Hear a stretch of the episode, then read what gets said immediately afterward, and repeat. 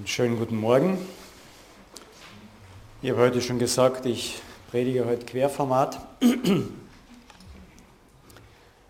weil der Abschnitt, um den es heute geht, Querformat ist.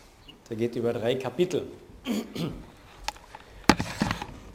Wir haben ja immer eine Vorbereitung, was wir predigen wollen, so machen wir uns Gedanken drüber. Am meisten Gedanken macht sich dann Hans-Peter drüber und dann gibt er uns so Vorlagen ein bisschen und Vorbereitungsunterlagen, Einteilungen ungefähr, was könnte wer übernehmen.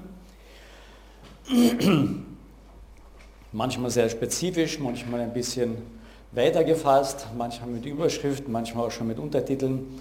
Je nachdem, er macht eine gute Vorbereitung dort. Und bei mir hatte ich etwas die Auswahl und dann habe ich das durchgegangen und habe gedacht, wow, was nehme ich da? Da passiert so viel und man könnte einzelne Dinge herausnehmen, aber es ist so dicht, was dort passiert, ähm, dass ich dann gesagt habe, na, ich möchte heute einen Überblick euch darüber geben und einen Vergleich. Und zwar zwischen David und Saul. Ich weiß nicht, wer die Hausübung gemacht hat und im Leseplan bis zum Ende von 1. Samuel gekommen ist. Hat jemand noch bis 30, 31 gelesen? Eins, zwei, drei. Ja, ein paar haben gelesen. Also für die drei, vier wird die Predigt in erster Linie sein. Die anderen dürfen zuhören. Ich werde nicht alle drei Kapitel vorlesen, obwohl das auch eine gute Predigt wäre, wahrscheinlich die beste, sondern ich werde ein bisschen versuchen, diese drei Kapitel ähm, zu erzählen. Ähm, es beginnt eigentlich schon in Kapitel 27, also eigentlich sind es vier Kapitel. Da nehme ich allerdings nur den, den Anfang her. Entschuldigung. Kapitel 24 beginnt damit, dass es heißt, und David dachte in seinem Herzen, nun werde ich doch eines Tages durch die Hand Sauls umkommen. Es gibt nichts Besseres für mich, als eiligst in das Land der Philister zu entrinnen und dann wird Saul von mir ablassen, mich weiter im ganzen Gebiet Israels zu suchen. Und ich werde seiner Hand entrinnen. Und so machte sich dann David auf mit seinen 600 Mann und ging zu Achish, den Philistern.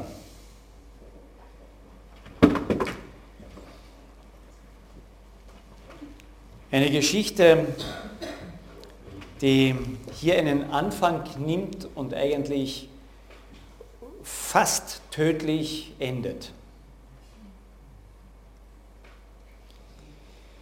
Aber Sauls Geschichte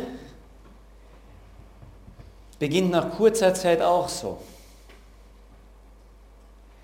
Als nämlich Saul zu einem Kampf gehen muss und der Samuel sein Kommen verzögert, dann beschließt er für sich ebenfalls und sieht, wie seine Leute weglaufen und denkt, jetzt werde ich den Philister oder den Amalekitern, ich werde unterlegen sein. Jetzt ist es das Beste, dass ich das tue. Und beide haben in diesem Moment nicht nach dem Besten gefragt. Das ist nämlich eine Person. Nach Gott. Und damit nimmt das Unheil seinen Lauf. Der Saul hatte ein Wort Gottes am Anfang vom Samuel, sagt, ich komme, ich bereite euch vor für diesen Kampf, ich werde das Opfer dort darbringen. Und der David hatte ein Wort vorher gesagt, Gott hatte zu ihm gesagt, du wirst König werden, ich salbe dich zum König, und selbst sein bester Freund, der eigentlich König werden sollte, der Jonathan, hat gesagt, du wirst König werden. Und hier sagt der David, Er dachte in seinem Herzen, nun werde ich doch eines Tages durch die Hand Sauls umkommen. Es gibt nur nichts Besseres für mich, als in das Land der Philister zu gehen. Das Wort Gottes, was ich habe, wenn ich das bedenke, hilft es mir in diesen müden, trostlosen Stunden durchzustehen.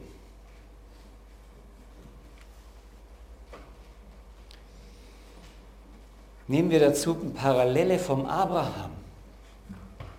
Er hatte ein Wort von Gott. Du hast einen Sohn, Isaak, und den werde ich zu einem großen Volk machen. Und dann kommt er in eine Situation hinein, wo Gott sagt, opfere deinen Sohn.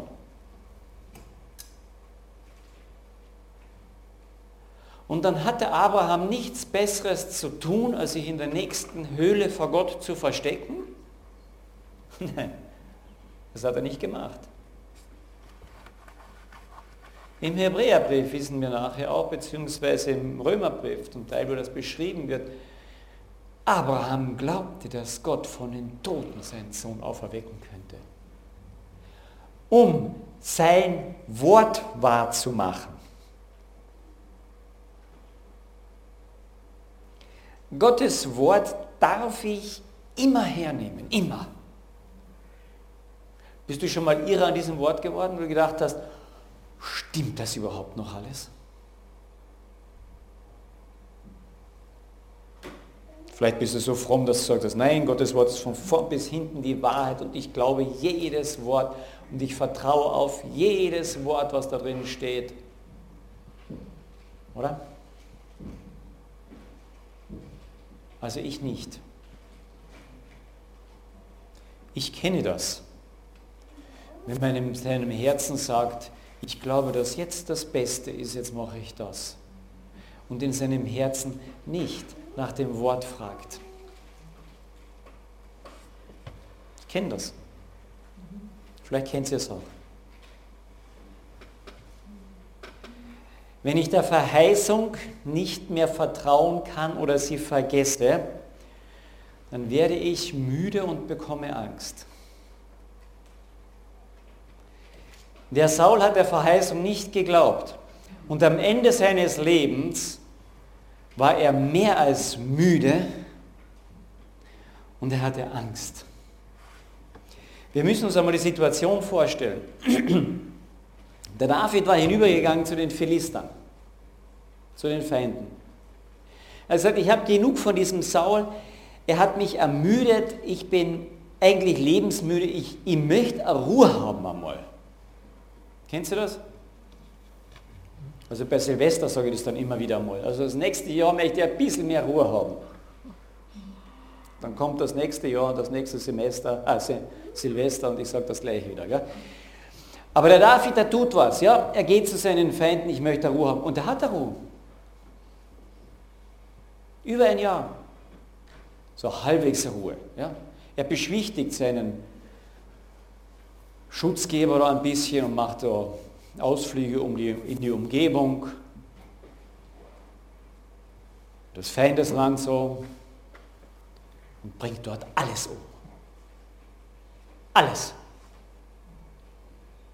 Männer, Frauen, kleine Kinder, Babys. Ich weiß ja, was das Beste für mich ist. In dem Moment, wo ich weiß, was das Beste für mich ist, werde ich hart und ich werde brutal.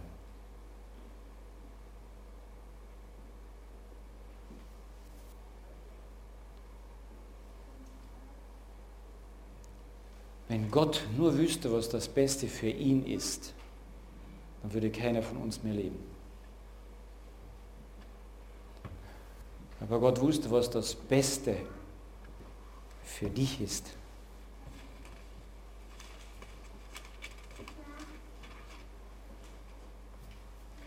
Und er gab sein Herz. Jesus Christus. David wusste, was das Beste für ihn ist. Saul wusste, was das Beste für ihn ist. Dann verfolgte den Gesalbten. Wenn wir wissen, was das Beste für uns ist, dann werden wir letztlich ganz tief den Gesalbten Gottes verfolgen. Wenn die Menschheit weiß, was das Beste für sie ist, dann gibt es Christenverfolgung. Ich denke, wir sind vielleicht näher dran, auch hier in Europa, im Westen, als wir glauben. Weil wir so genau wissen, was das Beste für uns ist. In der Psychologie sind wir dort ganz nah dran. Ganz nah. Und dann wird dieser David brutal. Und seine Männer mit ihm.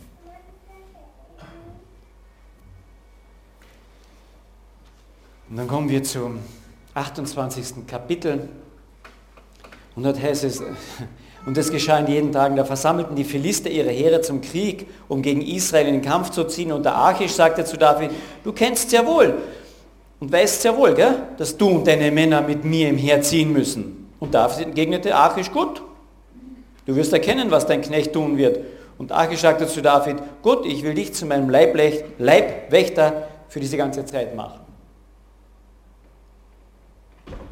Der David ist daran, bei den Feinden zu einem Obersten sozusagen aufzusteigen, um gegen sein eigenes Volk zu ziehen. Ich weiß nicht, was in ihm vorgegangen ist. Aber es steht nichts drin davon, dass er bei seinem Herzen dachte, und dann im Kampf werde ich umdrehen gegen die Feinde kämpfen. Da steht nicht drinnen. Es steht nicht drinnen genau, wie er sich verhalten wollte.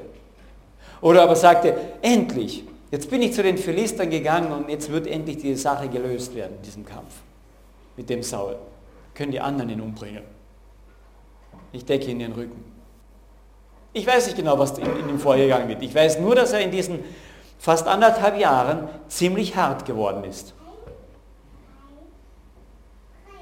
Mit ihm seine Leute.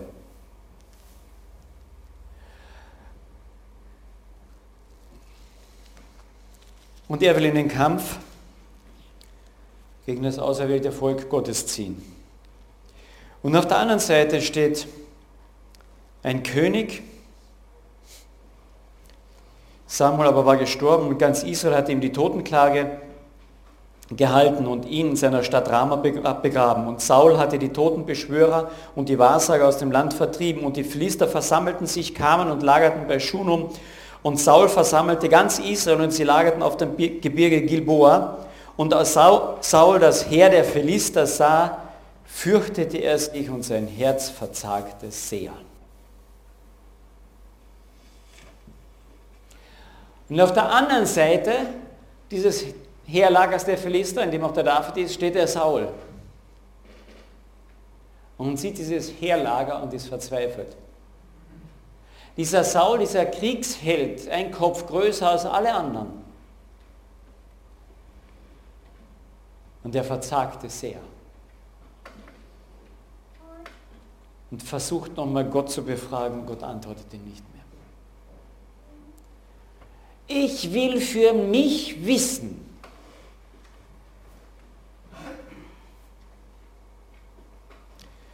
Ich weiß nicht, ob er wirklich Gott gesucht hat. Ich glaube nicht. Er wollte eine Antwort haben, aber keine Demut vor Gott. Und dann befragt er eine, eine Wahrsagerin und bittet sie, dass sie den Samuel noch einmal ruft. Samuel hat mir immer gesagt, was Gott von mir will.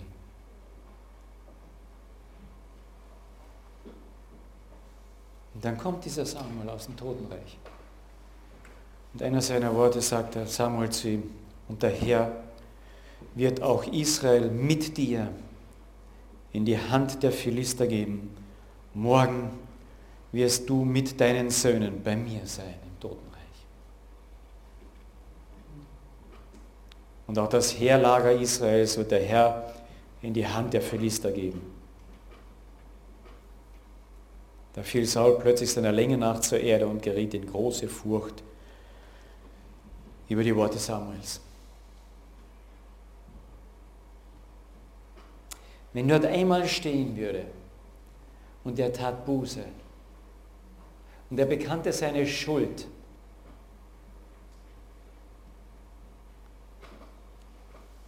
aber das steht nicht dort.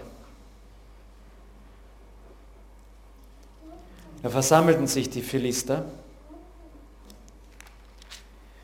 Und im Kapitel 30 Kapitel Entschuldigung, 31 wird dieser Kampf dann beschrieben.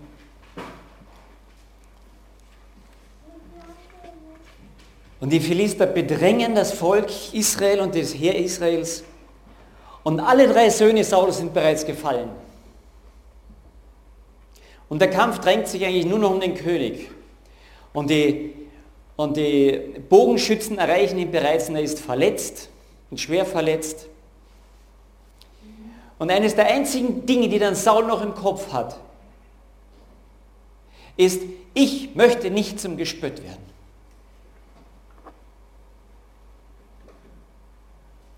Das hatte ihn so tief ergriffen. Ich will nicht zum Gespött werden. Ich will nicht der Schwächling da sein. Ich will nicht. Ich muss doch gut dastehen und ich bin König. Und das sagt seinem Waffenträger, Erschlag mich, töte mich. Ich will nicht zum Gespött werden. Ich glaube nicht, dass das die großen Worte eines großen christlich sterbenden Mannes sein sollen.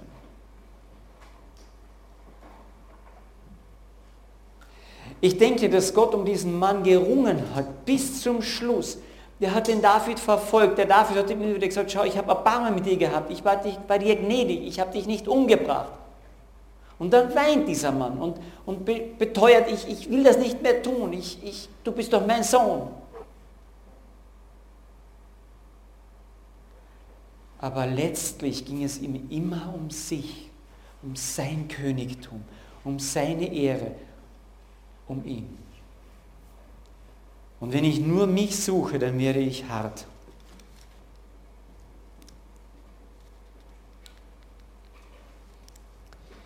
Und Gott hat ihm xx Möglichkeiten an den Weg gelegt, Buße zu tun. Dass er wenigstens sein Königtum abschließen könnte in Frieden. Und er tut es nicht. Er bleibt dran hängen. Ist mein Königtum. Obwohl durch Samuel mehrfach gesagt wurde, das Königtum ist von dir genommen und selbst bei dieser letzten Erscheinung, als er diesen Toten, diese Totenbeschwörerin bittet, Samuel heraufzuholen, sagt der Samuel zu ihm noch, das Königtum ist von dir genommen und es ist David gegeben. Und er hält fest, ich bin König. Wisst ihr, wenn wir unbedingt das festhalten wollen, haben wollen, dann wird genau das, was wir unbedingt festhalten wollen, uns umbringen. Willst du in deinem Leben unbedingt etwas ganz festhalten? Das muss ich haben. Das, was du unbedingt festhalten willst, wird dich zerstören.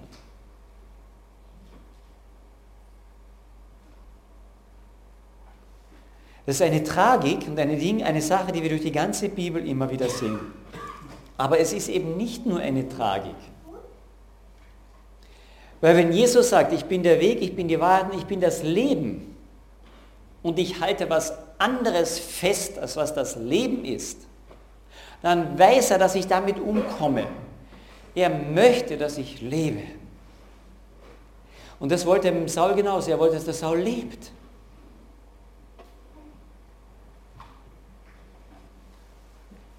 Aber ihm war seine Ehre, sein Königtum viel wichtiger als Gott. Es ist ein so sind so tragische Kapitel eigentlich.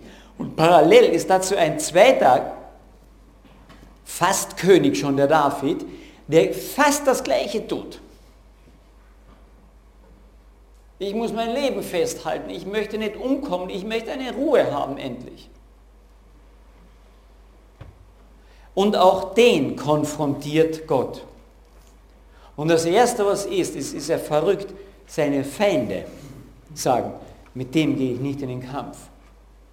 Seine Feinde halten ihn davon ab, dass er an seinem eigenen Volk, das er ja regieren soll einmal, sich vergreift. Gott gebraucht seine Feinde, um ihn zu beschützen. Und es geben noch nicht die Augen auf. Er meckert dagegen noch, sagt, was habe ich gegen dich, als Ehrenbeleidigung nimmt er das hin. Habe ich dich jemals niedergelassen, sagt er zu seinem König. Habe ich da, warum, was, habe ich gegen, was hast du gegen mich? Und selbst dieser Fürst sagt, oder der König sagt, ich kann jetzt nicht gegen meine Fürsten handeln, weil die Fürsten, die kennen das Lied noch. Ja? Saul hat tausend Mann erschlagen, David 10.000. Und da muss er mit seinen 600 Leuten zähneknirschend umdrehen. Wir als Kämpfer wurden ja, runtergemacht. Kein Wort von Buße. Umkehr zu Gott. Versteht ihr? Dann steht in den Psalmen, seid doch nicht, seid doch nicht dumm, Psalm 32. Lasst euch, ich will euch mit meinen Augen leiten. Und ich habe so den Eindruck, Gott wollte mit seinen Augen den David hier leiten. Schau, mach doch die Augen auf, schau doch, ich bin doch mit meinen Augen hier. Ich habe auf dich aufgepasst, dass du nicht gegen dein eigenes Volk verstehst. Und der David ist stur. Und dann geht dieser Psalm weiter und sagt, passt auf, wenn, euch nicht mit deinen, wenn ich dich, mit, dich nicht mit meinen Augen leiten kann, dann werde ich dich mit dem Zaumzeug leiten. Das soll doch eigentlich dein Schmuck sein, ja, das ganze Zaumzeug. Aber ich kann damit auch wirklich leiten, dass du nicht anders kannst. Ein Pferd kann nicht anders, wenn es mit seinem Zaumzeug wirklich geleitet werden muss.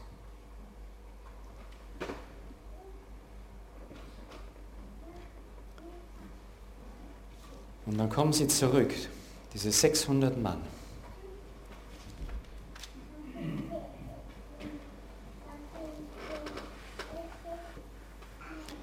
Und es geschah, als David seine Männer am dritten Tag nach Ziklag kam, da waren die Amalekiter in der Südland und auch in Ziklag eingefallen. Und Ziklag war die Stadt, die die Philister dem David gegeben haben, dort dürft ihr wohnen. Habt ihr Ruhe. Endlich Ruhe.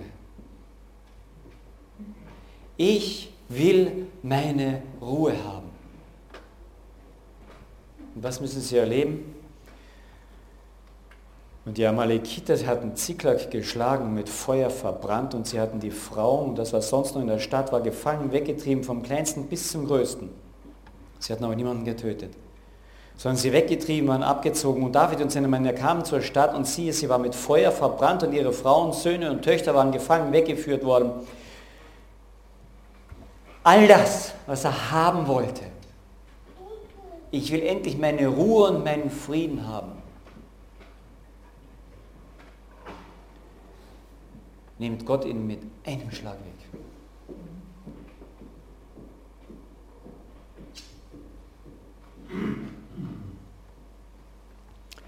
Da erhoben David und das Volk, das bei ihm war, diese 600 Männer, ihre Stimme und weinten, bis sie nicht mehr weinen konnten.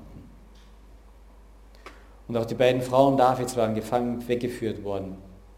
Ahinoam, die Israeliterin, und Abigail, die Frau Nabals des Kanaaniters, haben wir letzte Predigt darüber gehört. Und David war ein großer Bedrängnis, denn das Volk sprach, von ihm, sprach davon, ihn zu steinigen. Nicht die Feinde. Das, wo er seine Ruhe gesucht hat, das, wo er gesagt hat, das Beste für mich ist.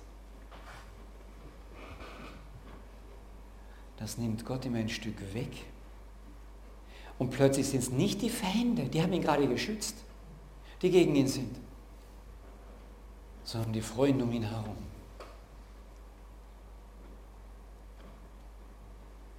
Und man kann wirklich sagen, im letzten Augenblick begreift David, um was es hier geht.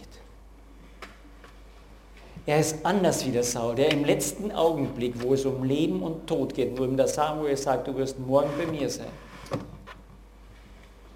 da kriegt er nur die Panik. Aber in dem Moment, wo der David es um Leben und Tod geht und die, die, seine eigenen Männer anfangen, Steine aufzusammeln, um ihn zu steinigen, da kriegt er die Kurve. Aber David stärkte sich in dem Herrn, seinem Gott, oder fand Stärke im Herrn, seinen Gott.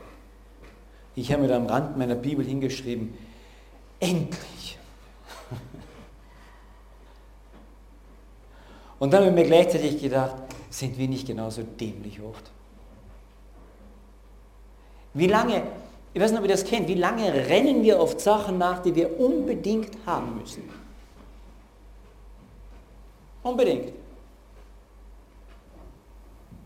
Und nicht selten sind es gute Sachen. Ja?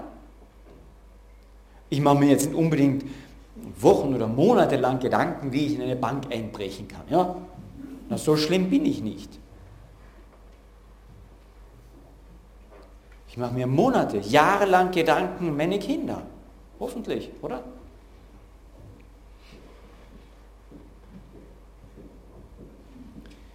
Und ich musste merken, dass ich sie loslassen muss, damit Gott sie vielleicht gewinnen kann. Das ist schwierig. Das ist schwierig. Gerade wenn du etwas Gutes willst. Der David wollte doch Frieden, oder? Für sich. Und das ist das Problem. Wenn ich für mich suche, für mich suche, für mich suche, dann komme ich ganz nah an den Tod. Ich finde fast den Tod.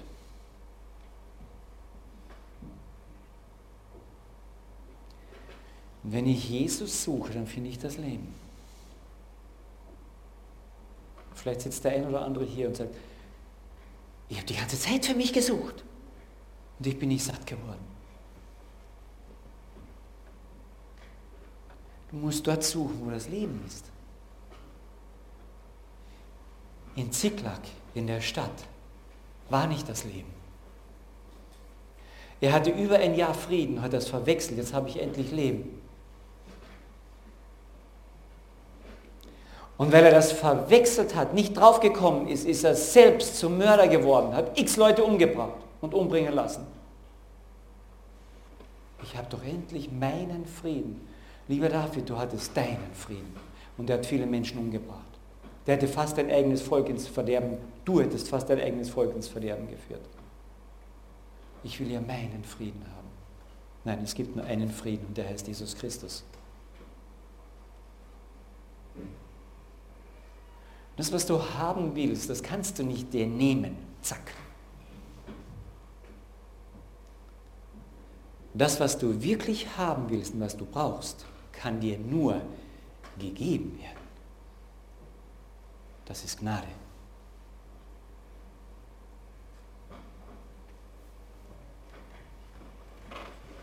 Was du wirklich brauchst, kann dir nur gegeben werden zum Überleben. Es ist nämlich Gnade. Und im letzten Moment begreift David das, dass Gott ihm hier nicht etwas weggenommen hat.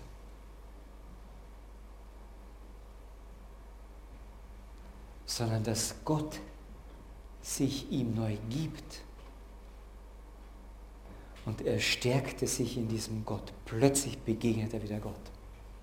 Das ist Gnade.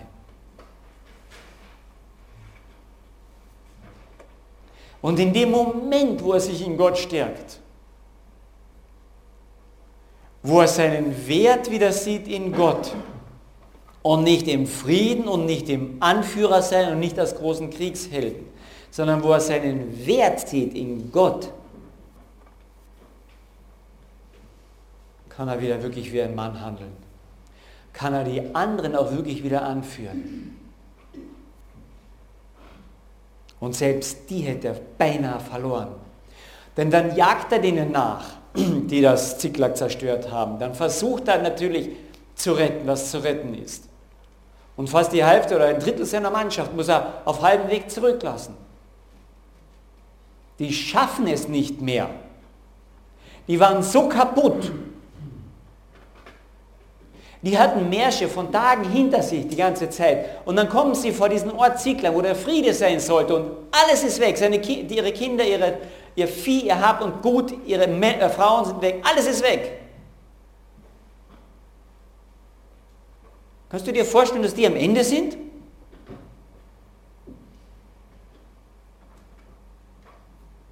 Es wird saumäßig eng für diesen David. Der hat es mit einer Übermacht zu tun, die vielfach ist. Und hat ein Kriegsvolk bei sich, seine 600 Mann, von denen er schon 200 zurücklassen muss an den Bach, weil die können nicht mehr. Und die anderen schleppen sich weiter, 400 Leute. Und mit denen soll er Krieg führen? Ja, weil er nicht mehr für sich gesucht hat, sondern für Gott. Sondern für Gott. Gar nicht so lange vorher hatten wir ein ganz ähnliches Beispiel. Den Gideon. Der musste das Punkt für Punkt lernen, dass er eine Hundertschaft und eine Tausendschaft nach der anderen zurückließ und zum Schluss mit einer Handvoll Männer mit den Philistern kämpfen sollte. Und dann heißt der Kriegsruf, hier ist Gott und Gideon. Und das hat der David begriffen. Hier ist wieder Gott und der David. Er stärkte seine Hände in Gott.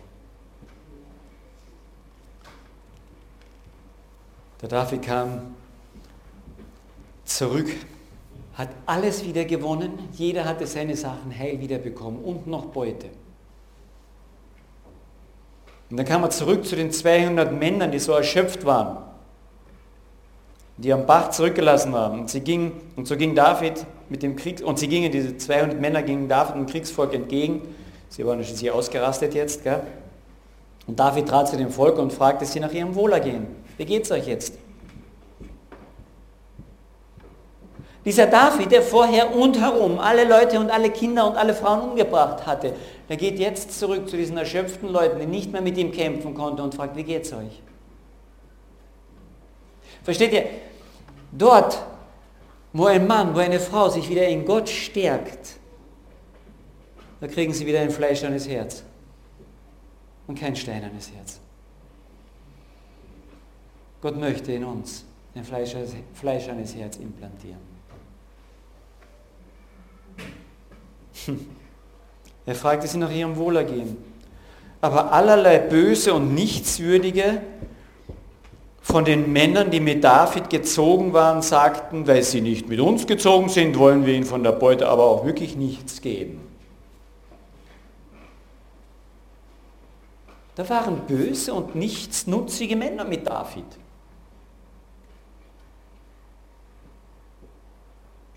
Waren die vorher schon nichtsnutzig und böse? Sind sie erst nichtsnutzig und böse geworden während der Zeit bei David? Wir wissen es nicht so genau.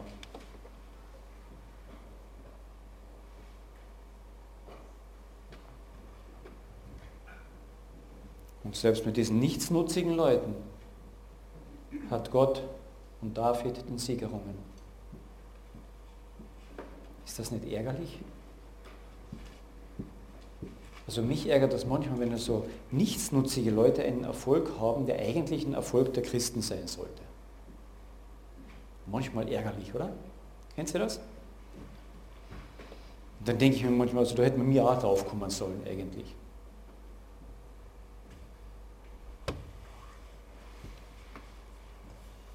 Ich habe mich gestern mit diesem Seminar auseinandergesetzt, was jetzt in St. Georgen gelaufen ist, wo die Lisa auch dort war und die Steffi, glaube ich.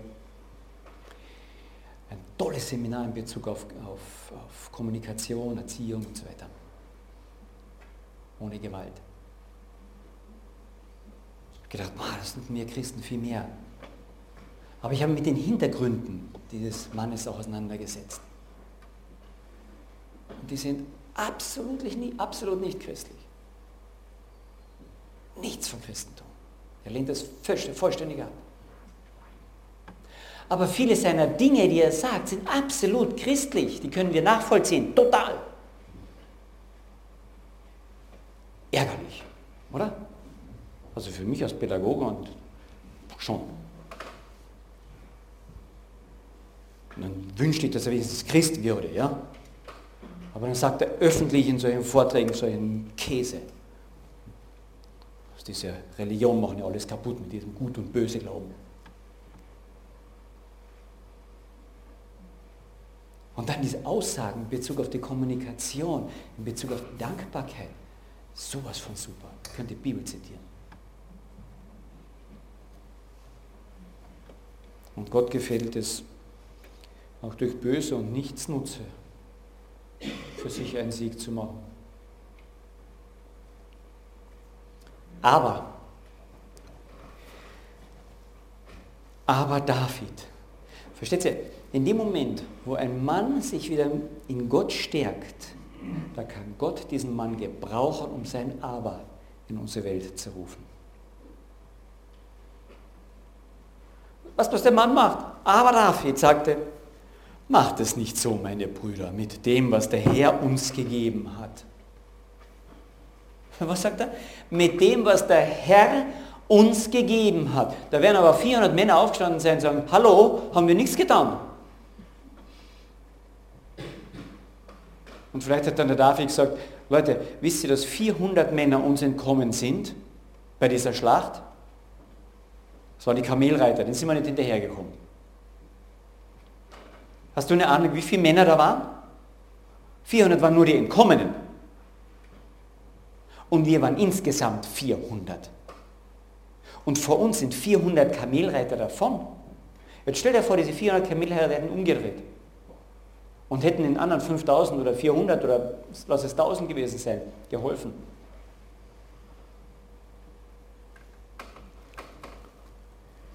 David sagte, macht es nicht so, meine Brüder, mit dem, was der Herr uns gegeben hat. Plötzlich wusste er wieder, was der Herr gegeben hatte. Plötzlich hatte er ein tief dankbares Herz. Was war denn die anderthalb Jahre vorher? Hatte der jemals gesagt, oh Herr, ich danke dir, dass ich bei den Philistern bin? Ich danke dir, dass ich in Ziklag bin und so viele Feinde um mich herum, massakrieren kann. Ich habe zwar keinen Auftrag von dir, aber du hast mir trotzdem Erfolg gegeben.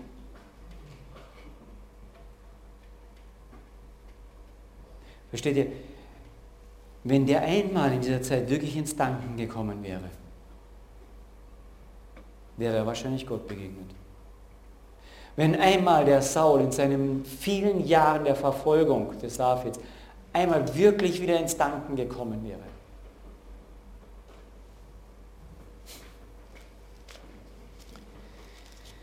Und dann schreibt er diesen Psalm, dieser David. Nicht nur den Psalm 32, wo er sagt, ja, es kann sein, dass wir, uns, dass wir nicht nur mit Gottes Augen, sondern mit seinem Zaumzeug geleitet werden müssen. Und er hat das hier beinhart erfahren. Es hätte ihm fast das Leben gekostet. Aber dann schreibt er auch den anderen Psalm. 103. Lobe den Herrn meine Seele und alle meinem Inneren seine heiligen Namen. Lobe den Herrn meine Seele und vergiss nicht, was er dir Gutes getan hat. Vergiss nicht alle seine Wohltaten. Der dich bei Ziklag von allen deinen Feinden erlöst. Nein, das steht nicht da. Wisst ihr, was da steht? Als allererstes, vergiss seine Wohltaten nicht. Der da vergibt alle deine Sünden. Dem David war sein Problem klar. Sein Problem war nicht, dass er viele unschuldige Menschen umgebracht hat. Das war sekundär. Sein primäres Problem war seine Sünde. Und Sünde ist Zielverfehltheit. Er war aufs falsche Ziel hin. Ich möchte endlich Ruhe haben. Das Beste für mich ist, ich gehe zu den Philistern, um Ruhe zu haben ja, ich bin jetzt auch über 60, das Beste für mich ist, endlich in die Pension. Dann habe ich ja Ruhe, ja, oder? Mensch, manchmal denke ich das schon, manchmal sage ich es sogar, ja. Aber ich weiß noch nicht, ob es der Weg Gottes ist. Und ich sehe manchmal Dinge vor mir, ja, jetzt, Es gibt eine Kreuzung. Ja, und schon hunderte von Metern, manchmal schon Kilometern, weiß ich schon ganz genau, dort geht es rechts ab. Gell? Wisst ihr das in eurem Leben immer so genau? Boah, ich stehe manchmal an einer Kreuzung und merke, das ist keine Kreuzung. Rechts, links, geradeaus, fünf Wege. Und stellt euch vor, Gott hat einen Kreisverkehr eingerichtet. Kennst du das? Ja? Kreisverkehr Gottes. Bist du schon mal im Kreis gerannt? Ja, im Deutschen diesen Ausdruck. Boah, da bin ich im Kreis gerannt, gell? sagt der Kärntner. Ich glaube, dass bei Gott auch Kreisverkehr gibt.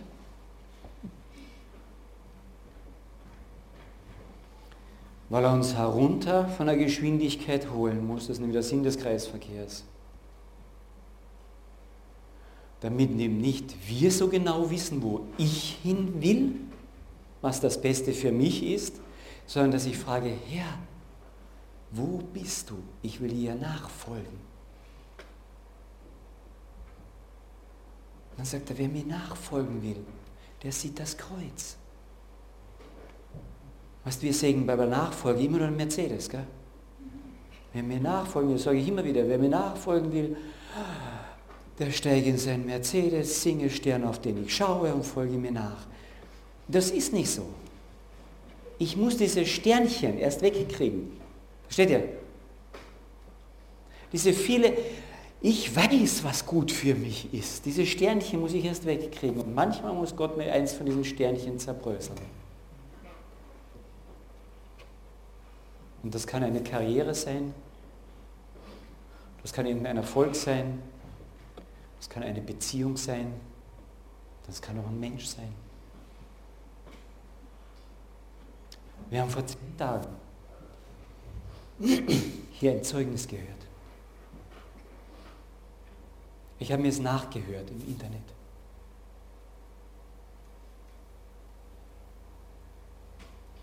Und diese Frau hat gesagt, ihr Kind, ihre Tochter war hier ein und alles. Und Gott hat es zugelassen, dass das, was ich unbedingt haben will, zerbröselt wird.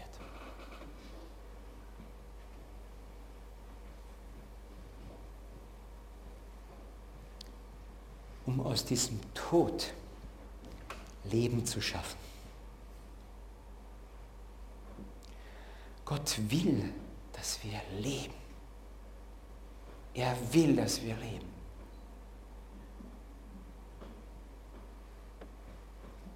Und im Rückblick findet diese Frau die Gideon-Bibel ihrer Tochter. Weil sie nicht weiß, wo ist meine Tochter? und sieht die Unterschrift ihrer Tochter in dieser Gideon-Bibel. Ich habe mein Leben Gott übergeben. Wisst ihr, das ist Gnade, was uns geschenkt wird. Und nicht, ich will haben. Ich weiß, was das Beste für mich ist. Wenn Gott uns entgegenkommt, lassen bitte los, was wir haben und lassen uns beschenken und sagen, danke. Vergiss nicht, was er dir Gutes getan hat. Der dir deine Millionen gibt. Nein, der dir deine Schuld vergibt. Hast du irgendwas dafür getan, dass deine Schuld vergeben werden kann? Nein. Das ist Gnade. Vergiss nicht, was er dir Gutes getan hat, weil du in seinen Augen so wertvoll bist. Und auch der Saul war in Gottes Augen so wertvoll. Gott hat ihn gesucht bis zum letzten Atemzug.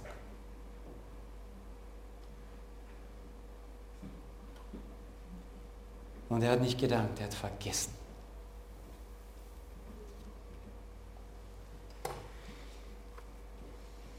Ich möchte als Abschluss den Psalm 103 als Gebet lesen. Oder ein Teil davon. Lobe den Herrn meine Seele und all mein Inneres, seinen heiligen Namen.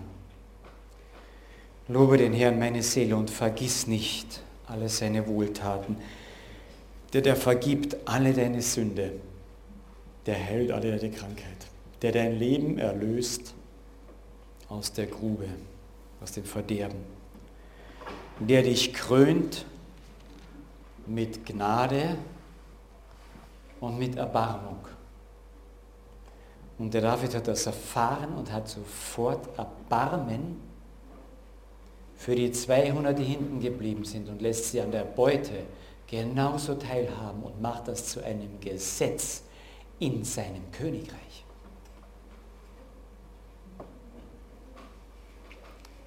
Der mit Gutem sättigt dein Leben. Und wir wissen aus dem Neuen Testament, was ist Gutes?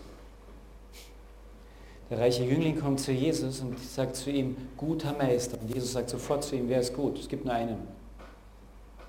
Wenn du wirklich von gut redest, alttestamentlich, gibt es nur einen, das ist Gott. Der mit Gutem sättigt dein Leben. Der mit Gott, der mit Jesus Christus dein Leben satt macht. Dort werde ich satt.